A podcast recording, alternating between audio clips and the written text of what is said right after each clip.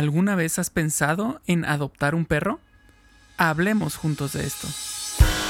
Bienvenidos todos a Supervive. Un movimiento para vivir con más salud, felicidad y, resiliencia. Él es Paco McSweeney. Ella es Aide Granados. Y juntos y juntas hablamos de esto. Porque valoras tu salud tanto como valoras a tu familia, Supervive es para ti. Este podcast es para ti. El contenido es informativo y educativo. Sin embargo, de ninguna manera constituye consejo médico o sustituye una consulta con un profesional de la salud. Las opiniones expresadas por nuestros invitados son personales y su participación no implica un respaldo a ellos o a la entidad que representen. He tenido oportunidad de convivir con, con perritos adoptados, como lo dijo Aide en el episodio anterior. He tenido, tengo unas perritas adoptadas y he tenido un perrito adoptado. Y la verdad es que ha sido toda una experiencia. Eh, porque he tenido perritos de tanto, digamos, comprados como, como estos eh, que tengo ahora adoptados. Y, la verdad es que ha sido una experiencia interesante y ha sido un aprendizaje eh, muy interesante. Y si conectamos el episodio anterior con este, ha sido una experiencia de mucha educación. Y estoy cayendo ahorita en cuenta, mucha educación para mí. Para mí como, como persona, como ser humano. Eh, ha sido un proceso muy educativo el de, el de la adopción y he aprendido muchísimo. Y entonces en este episodio volvemos a tener a Carla aquí con nosotros y, vamos a ahondar en este tema de, de, los perros rescatados, de la adopción, de, de, bueno, ya veremos sobre qué hacemos con, ya tenemos este perro aquí con nosotros y ahora qué, ¿no? Aide, ¿cómo estás? Paco, muy bien, muy bien y muy contenta de seguir platicando aquí con Carla, aprendiendo. Eh, la verdad es que da, da para mucho más y, en Supervive siempre hablamos de temas de bienestar y, sabemos que las mascotas suman a nuestro bienestar, no queremos que resten a nuestro bienestar y por eso estamos trayendo este tema tan importante, porque es bueno para los perros y es bueno para los humanos dueños de los perros. Así es que gracias Carla nuevamente por estar aquí y bueno, listos Paco para hablar de este tema de rescate y adopción de perros. Perfecto. Y ahí te va. Vamos a empezar. Carla, ¿cómo estás? Bienvenida otra vez.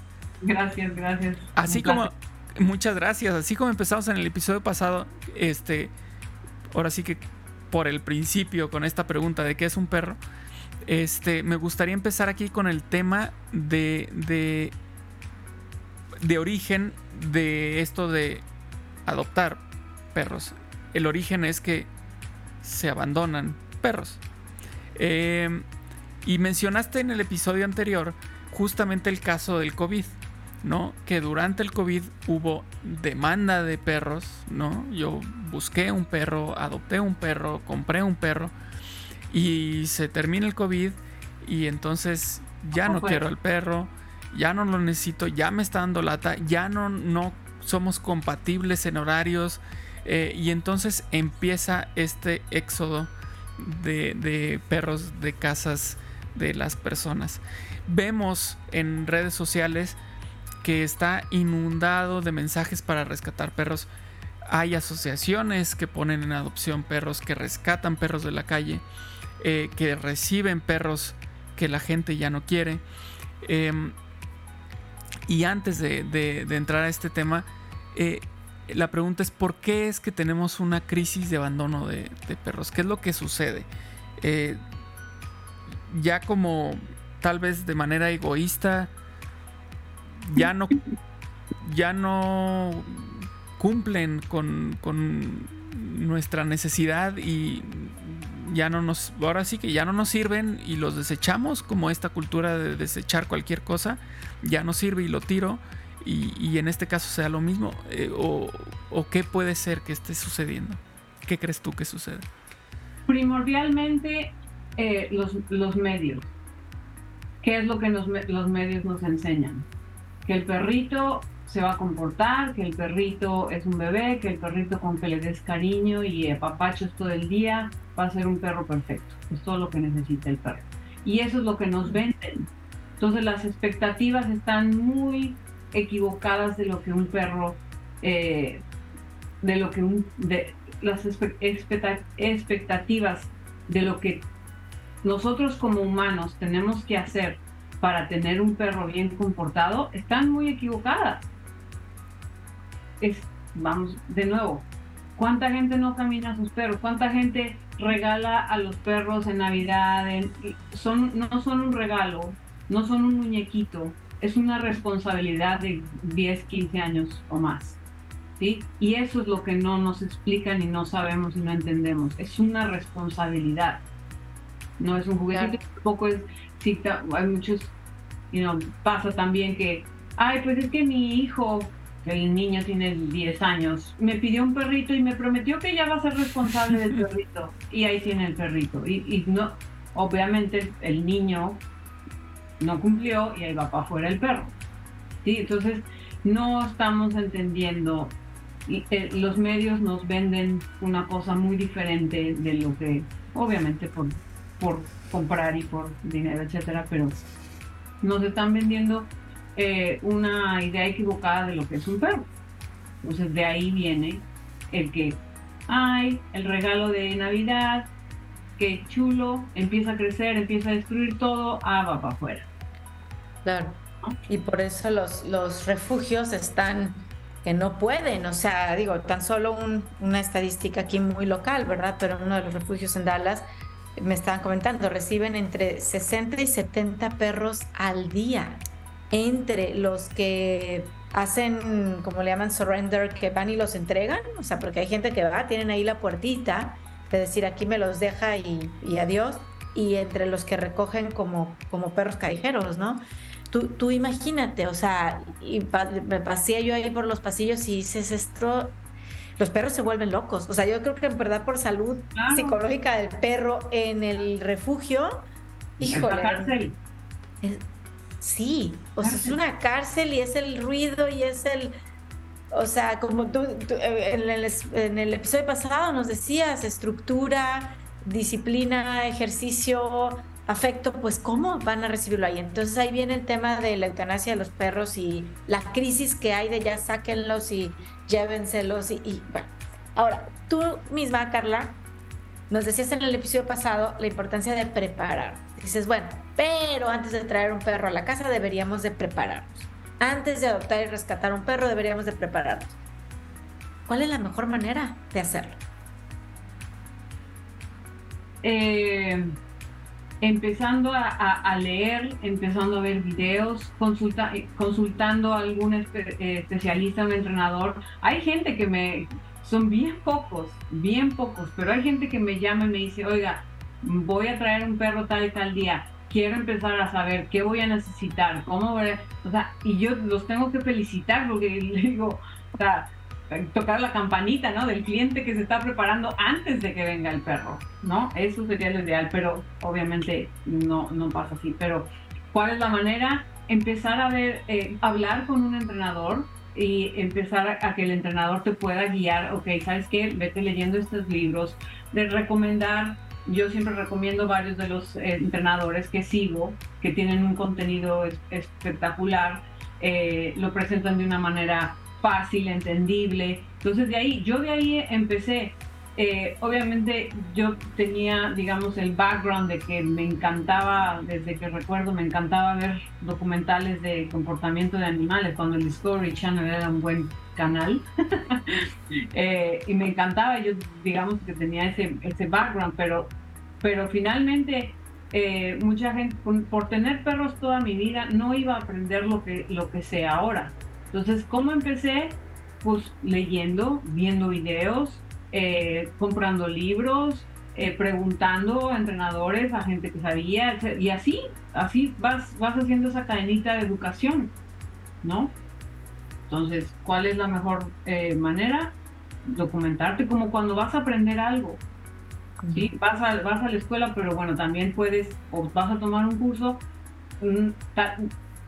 a veces no es suficiente con el curso. Vete a leer más, investiga qué otros autores, qué otros eh, influencias, etcétera, etcétera. Así es. Oye, es que básico, o sea, cuando vamos a salir de viaje, pues no llegamos ahí a ver qué onda, ¿no? O sea, yo creo que nos preparamos eh, qué lugares voy a visitar, a dónde voy a ir. Y hoy con las redes sociales, en el caso de la preparación de como dueños de perro, yo creo que hay mucho, mucho de dónde, de dónde tomar, ¿no? Y como tú bien dices, eh, expertos de los cuales pudiéramos echar mano, en este caso como tú, y pues prepararnos. Así es que gracias, gracias por eso. Y que sean buenas recomendaciones porque ya hay mucho, mucho allá afuera, inclusive pues entrenadores que solamente lo hacen por dinero y que aprovechan el, el de, de, los perros, etcétera, etcétera, y, que es solamente para hacer dinero o, los métodos son muy eh, duros o etcétera, etcétera, ¿no? Entonces hay que hacer el research.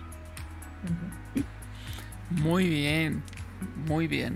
Ese es em, algo que, que debemos hacer antes de que deberíamos hacer antes de adoptar esta investigación, esta preparación, este conocimiento. Y en, dentro de este conocimiento me gustaría abordar eh, algo que mencionaste al inicio de este episodio, que es que hay muchos mitos al respecto de los perros que son rescatados, adoptados. Y me gustaría que habláramos de eso. ¿Cuáles son esos mitos? ¿Cuáles son los mitos más comunes de estos perros eh, rescatados? y cómo podemos o yo creo que tú puedes desmentirlos. Pues el primero, yo creo que el más importante es que los perros de, de, rescatados tienen problemas o vienen de un background de maltrato o de eh, que nacieron eh, sí, de, maltrato, digamos, ¿no? Ese es uno de los mitos más, más grandes. Que los perros eh, tienen problemas y vienen de ambiente maltratado, vienen de la calle, vienen de que los patean todo el tiempo. Eso no es, eso es un gran mito. ¿Cómo los desmentimos? El ejemplo del COVID. ¿Cuánta? La gente, desgraciadamente, todavía, aún en este país donde los perros son la cosa más importante que hay, aún en este país todavía hay gente que si se, si se casa, si se va de viaje, si se cambia de casa, si se divorcia, si de quién va para afuera primero, el perro. Si se va a cambiar un apartamento, si esto, el perro va al. Entonces, muchos de los perros que están en el shelter o en las ah, asociaciones de rescate, muchos son perros que la gente los, los lleva porque ya es un cachorro que ya creció, porque ya no les sirve, ya no les acomoda, ya no ya se, COVID ya terminó, entonces ya tengo que ir a la oficina y no te puedes quedar porque destruyes todo. Entonces, son perros que no necesariamente vienen de una situación de abuso, ¿sí? Sino vienen de familias, vienen de casas, vienen de gente que gastó miles de dólares para comprar un perro y se volvió más grande y lo botaron. Entonces, el mito más grande es eso. No todos los perros de rescate no necesariamente son perros que tienen problemas eh, psicológicos graves Obviamente, el confinamiento, y como tú decías, mientras más tiempo estén en el shelter, obviamente quédate en la cárcel un mesecito a ver cómo sales, ¿no? claro. Entonces, obviamente que ese ambiente pues sí puede eh, enfatizar cualquier inseguridad que el perro tenga, cualquier carencia, cualquier, etcétera, etcétera. Pero, pero de que esos perros pueden, eh, pueden ser unos perros perfectamente eh, normales, pues eh, la, probabilidad es mucha. Pero pues obviamente hay que trabajar un poquito para sacarlos de ese, de ese ambiente en el que han estado. Oye, Carla, eh, me hiciste recordar algo, una conversación que tuvimos recientemente en donde platicábamos como del bagaje de los perros, o sea, del, del, de la maleta que traen. Y, tú que eres experta en comportamiento de los perros, eh, me decías, pero es que es, esa maleta ya la dejó. O sea, porque hay perros que sí tuvieron abuso, maltrato. La valiente tiene tres patitas porque la dejaron este, atropellada y, ¿no? y abandonada. Mi perra en la calle y vemos algunos otros signos de maltrato. Pero dices, eso ya lo dejaron. En el comportamiento de esta especie que estamos hoy platicando, que son los perros, ¿verdad? Que la especie que son, caninos. ¿Cómo está eso de que lo van a superar o lo pueden superar y hoy ya viven otra cosa? O sea, ¿no traen un trauma? Ok, so aquí la diferencia viene. El perro, como hablábamos al inicio, es una especie instintiva. El perro va a reaccionar a sus instintos y, uno de sus instintos es el instinto de supervivencia. ¿sí? Entonces, el perro va a reaccionar de acuerdo a una experiencia, es un aprendizaje instintivo no emocional y él no se queda en el siente, ay, cuando me pasó eso y cuando... Ellos no tienen ese modo de pensar emocional y racional que nosotros tenemos. Entonces, ellos, su, su supervivencia es instintiva. Entonces, si han tenido una, un maltrato, un abuso, obviamente están viviendo eh, en, a, la defensiva de lo que pueda pasar porque así han tenido que vivir para sobrevivir. Pero en el momento que la situación cambia, los perros viven al día. Los perros viven al día. De, no, ellos no piensan ni en el pasado ni en el futuro. Ellos viven al día. Entonces, en el momento que tú empiezas a cambiarles el, el ambiente, la estructura, ellos eh, lo superan.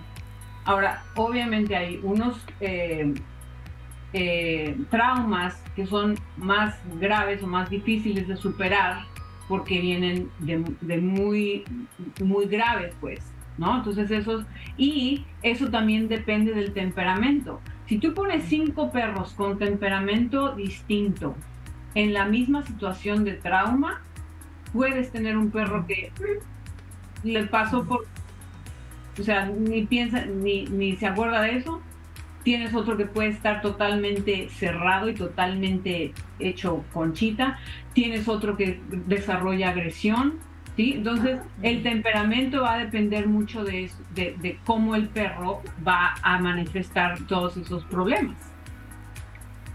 Wow. Eh, fíjate Muchas que un, variables. Un, caso, un caso muy chistoso que, que, que ilustra un poco lo que estás mencionando son las dos perritas que tengo ahorita. Valiente, como decía Aide, fue rescatada porque había sido atropellada y estaba ahí tirada en la calle. Eh, y la rescataron y bueno, ya, la tenemos nosotros. Y, Nala, este, más bien fue una perrita que fue encontrada en la calle. Le buscamos a sus dueños, no los encontramos y entonces la adoptamos, ¿no? Em, pero se ve, pues, notamos claramente como una una diferencia en su origen. Porque Nala es muy calmada, eh, ella es así, toda una princesa, ¿no? Hasta como camina, este, con cuidado, y Valiente es así tosca y se avienta. Y al momento de comer, por ejemplo, que eso es muy importante, a Valiente le sirves su comida y se la devora, o sea, como si no hubiera mañana. Se le va a acabar la comida, ¿sabes? O sea, entiendo que tiene ese instinto de aprovechar ese momento que tiene comida. Mientras que Nala, no, ella se toma su tiempo, se lo come con calma, incluso hasta va, toma agua, regresa, come. Entonces, es un ejemplo muy claro de cómo eh, son historias distintas y este instinto que Valiente tiene, Nala no lo ha tenido que desarrollar porque no ha estado en carencia nunca. Eh, ahí tiene su comida, todo seguro. Y, Valiente no. Entonces, eh, claro, trae sus problemas. Que, que, también trabajamos con Valiente porque de pronto ya se está ahogando ella por cómo come tan rápido y ya le ponemos un plato para que coma más lento y le servimos menos comida. Este, entonces, bueno, uno tiene que trabajar, pero pero es, es, creo yo que eso que nos decías, pues lo traigo eh, a esto que vivo aquí en la casa y digo, claro, es que es eso, ¿no? Es eso de lo que está hablando Carla. Eh, este instinto que de pronto tienen los, los, perros y, que cada uno es, es distinto. Cada uno tiene su personalidad. Sí, y además de que el temperamento, te digo, e, es, es importante porque incluso hay perros que desarrollan esos problemas de, comer de comer como o sea puede puede incluso pasar que esos dos perros que tú acabas de describir el que la que come despacito esa perra pudo ser abusada y pudo tener un pasado horrible y el que come a mil por hora fue un perro de casa ese, es, ese te digo, uno, ese es uno de los mitos más grandes. Cada que ven un problema de si un perro come rápido, si un perro no come, entonces lo adjudican a que, a que fue abusado, a que tiene problemas, a que ese... No, y, simplemente el, el, educarnos y el saber evaluar qué tipo de perro tienen nos ayuda a entender cómo ayudarlos a superar esas, esos problemas. Ahora, otro de los grandes mitos. Ay, es que tiene este problema, es porque es rescatado. Entonces disculpamos esos problemas porque, porque fue rescatado, ¿no? El cliente lo, casi, casi, lo primero que dice, no, es que tiene esto porque es que fue, lo rescaté, es que fue, es rescatado. Eso no es tanto lo que tiene que ver, que sea rescatado o no. O sea, eh, es el, eh, el que sea rescatado o no, no es tanto la importancia, sino qué tipo de perro tienes. Tienes un perro de baja, media o alta energía, de un temperamento de, la, de front, middle o back of the pack, y todas esas características te van a dar el comportamiento del perro, las manifestaciones que no necesariamente tienen que ser por abuso o porque es rescatado o porque, o sea, es como las personas también, todas las personas reaccionan en un ambiente distinto. O sea, las cinco, cinco personas pueden reaccionar totalmente distintas en una situación difícil o en una, en, una situación de caos. y como, y como el perro habla perro, o sea, me refiero, como tú decías en el otro episodio, no habla ni español, ni inglés, ni francés, ni, eh, pues y cuando son perros rescatados eh, o adoptados, pues ni cómo, ahora sí que ni cómo entrarnos. Yo creo que, eh, creo yo que lo mejor es ir preparados, como tú ya nos dices, ¿no? Abiertos a, ver, oye, Nala come despacio, Valiente come rápido, Belén es una aborazada, se o sea, y de donde estamos, lo que estamos viendo y sí, no sé cómo es, decirlo, pero evaluando, entonces poner manos a la obra. Como Paco, tú lo decías, nos ponemos a trabajarlo. Y, y ahí va mi, pues, mi siguiente pregunta, porque creo que este trabajo con nuestros perros, rescatados, adoptados, o que sí conocemos toda la historia, a ver, es continuo, ¿correcto, Carla? O sea, así como lo estoy entendiendo, esta preparación y este trabajo de entrenamiento y socialización, pues como tú dices, es un compromiso a largo plazo, no es como que lo hice los dos primeros años y luego en automático lo van a seguir haciendo. Es, así, ¿no? Claro, claro, porque los perros también van, van cruzando etapas desde el cachorro al adulto joven, al adulto, al, al eh, senior o perro mayor, pues van pasando por etapas, entonces es un, es un trabajo constante, o sea, y además de que las necesidades no las vas a cumplir nada más dos semanas o los primeros dos meses y ya te olvidas, es una constante, es un parenthood, es como les digo. Y, y, y otra cosa de lo que mencionaste hace rato, muchos de mis clientes, como te digo, ah, no, es que es un perro rescatado, y, si saben la historia, pues me cuentan la historia, es que esto lo que sea. Si no saben la historia, dicen, no, pues es que cómo vamos a hacerlo porque no sabemos cuál es la historia.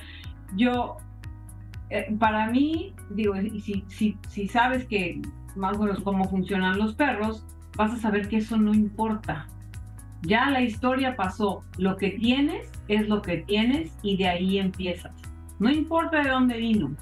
Lo tiene el perro, lo sacó, no lo sacó, lo traía, no traía, lo aprendió, no lo aprendió. No importa. De ahí empiezas. Y ahí para adelante. ¿Por qué? Porque los perros viven en el momento. Y si ves la serie también de César Millán, ¿cómo es que él consigue las cosas en un día y en un momento? Cosas que siete años el dueño estuvo peleando y él en un instante lo hace porque entiende que los perros viven en el momento, que los perros reaccionan, no piensan, tienen instintos, no racionalizan y, reaccionan al nuevo ambiente, al nuevo liderazgo. son adaptables, los perros son, y todos los animales son, especies adaptables. Entonces, les cambias el ambiente, el liderazgo, ¿eh? Y, y los perros van a reaccionar. Wow, me encanta, me encanta estas buenas noticias, ¿no? Ellos viven en el presente y nosotros vivimos en el presente. Y bienvenida, Nala, al episodio. Sí, ahí está, ahí está Nala. Dile sola. Ni cuenta me di que aquí estaba hasta ahorita que de repente llega aquí al lado de mí.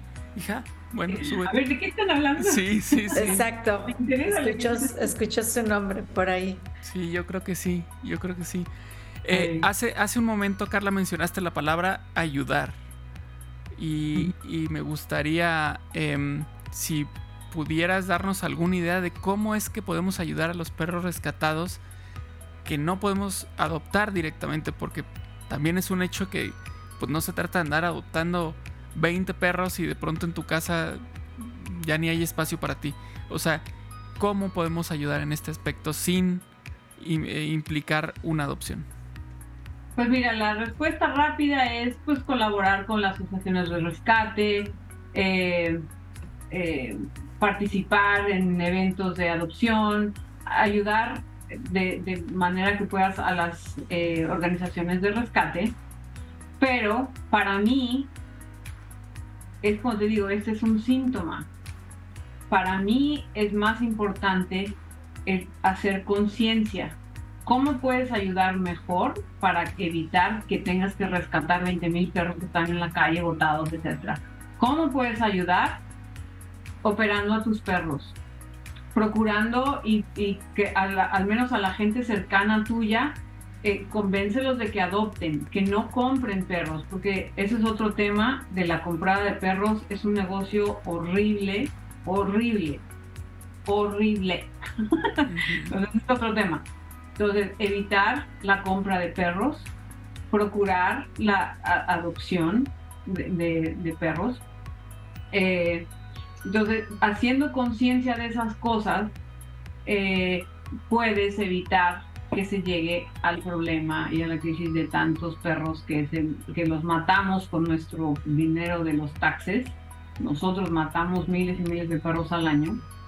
Entonces, para mí, eh, la respuesta rápida e inmediata es ayudando a las organizaciones de rescate, eh, participando en los programas de adopción, diciéndole a quien esté buscando un perro, lo que adopte, pero últimamente es hacer conciencia de la operación de, las mascotas, operarlos, esterilizarlos, eh, de nuevo, procurar convencer a la gente que no compre perros, que no regalen perros en Navidad, en, eh, Valentine's y todo eso.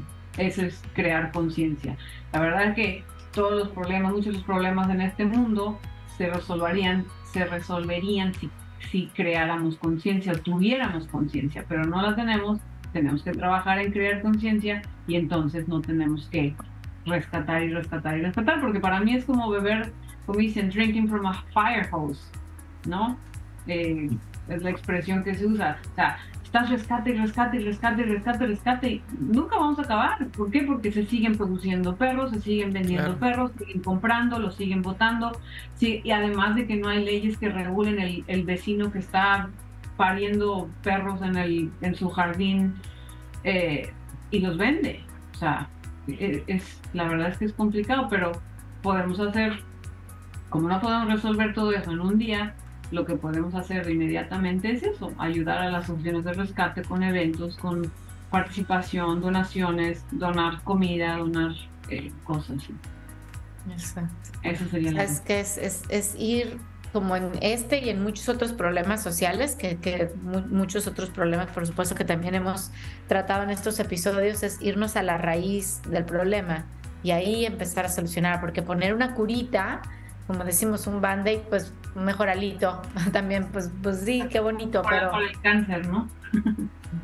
sí, o sea, es irnos a la raíz. Entonces yo creo que esta parte de educación, de compartir, de, mm, de estar pues, muy, muy conscientes de, de, qué es un perro y qué necesita un perro, yo creo que de ahí pudiera, pudiera comenzar todo para que no hubiera estas crisis en los refugios y como sí. Y porque desgraciadamente nosotros vivimos en, hay mucha gente que no vemos más allá de nuestras narices, ¿no? Y que, por ejemplo, cuando tú le dices a alguien que opera a su perro, que, ay, pero es que yo no lo dejo salir, pero es que, no, sí, al rato viene el jardinero, abre la puerta y ya salió el perro que, que no está esterilizado y ya dejó 20 perros afuera, ¿no? No, no, pero yo no lo dejo salir, o sea, no tenemos esa conciencia de, de, de, de verdad tomarlo en serio. Claro, claro. Claro. Y mm. bueno, aprovechar muchos recursos que hay afuera de organizaciones que, bueno, hoy lo hacen, como tú dices, eh, la esterilización de los perros o ayuda incluso económica. O sea, para quien dice no puedo, no puedo, porque no puedo pagar, hay, hay organizaciones que ayudan económicamente haciendo foster de perros. Tengo amigas que hacen foster de perros. También eso creo que ayuda mucho porque a veces no hay espacio en los shelters y andan buscando donde, en lugar de matar a los perros, eh, que, en lo que les encuentran un, un, forever home, para una familia para siempre. Eh, entonces, bueno, ser agentes activos en este tema de adopción de perros es importante. Y si vamos a adoptar y rescatar, creo que ya Carla nos lo dijo bien claro, a prepararnos y entender que no es un compromiso de unas semanas o unos meses, de Navidad y de, entre Navidad y el 14 de febrero y luego ya creció mucho esta bola de pelos. Este, y ahora qué voy a hacer con él o con ella es un compromiso pues de mucho tiempo y, y siempre con, con, respeto también y mucho amor hablarle a la gente porque híjole, en redes sociales luego también se ve ahí mucho mucho que le tiran mucho mucho odio, ¿verdad? Que no puede tener un perro bueno. Si no puedes tenerlo, dilo y yo creo que eh, va, a haber muchas, muchas manos que le entren al quite para, pues para ver también por, por el bien de esa mascota. Eh, gracias Carla, en verdad gracias por venirnos a iluminar, educar eh, y como lo dije por ahí creo que en un post personal, a que seamos mejores humanos para los perros los perros necesitan mejores humanos, dueños de ellos. El planeta necesita mejores humanos.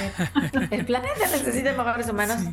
Los perros necesitan mejor, mejores dueños, líderes, eh, definitivamente. Y estos, este par de episodios estoy segura que ya están dejando estas reflexiones en la cabeza y en el corazón de muchos que somos dueños de perros. Muchas, muchas gracias por haber estado aquí. Ojalá, ojalá haya sido de provecho. Muchas gracias. Y hasta la próxima. Hasta la próxima, gracias. Gracias por escuchar Supervive Podcast. Recuerda que estamos en Spotify, Apple Podcast, Google Podcast, iVoox, Podbean, YouTube y en Supervive Comunidad App, que la puedes descargar a tu teléfono celular. Comparte este episodio y ayúdanos a cambiar más vidas con salud, felicidad y resiliencia.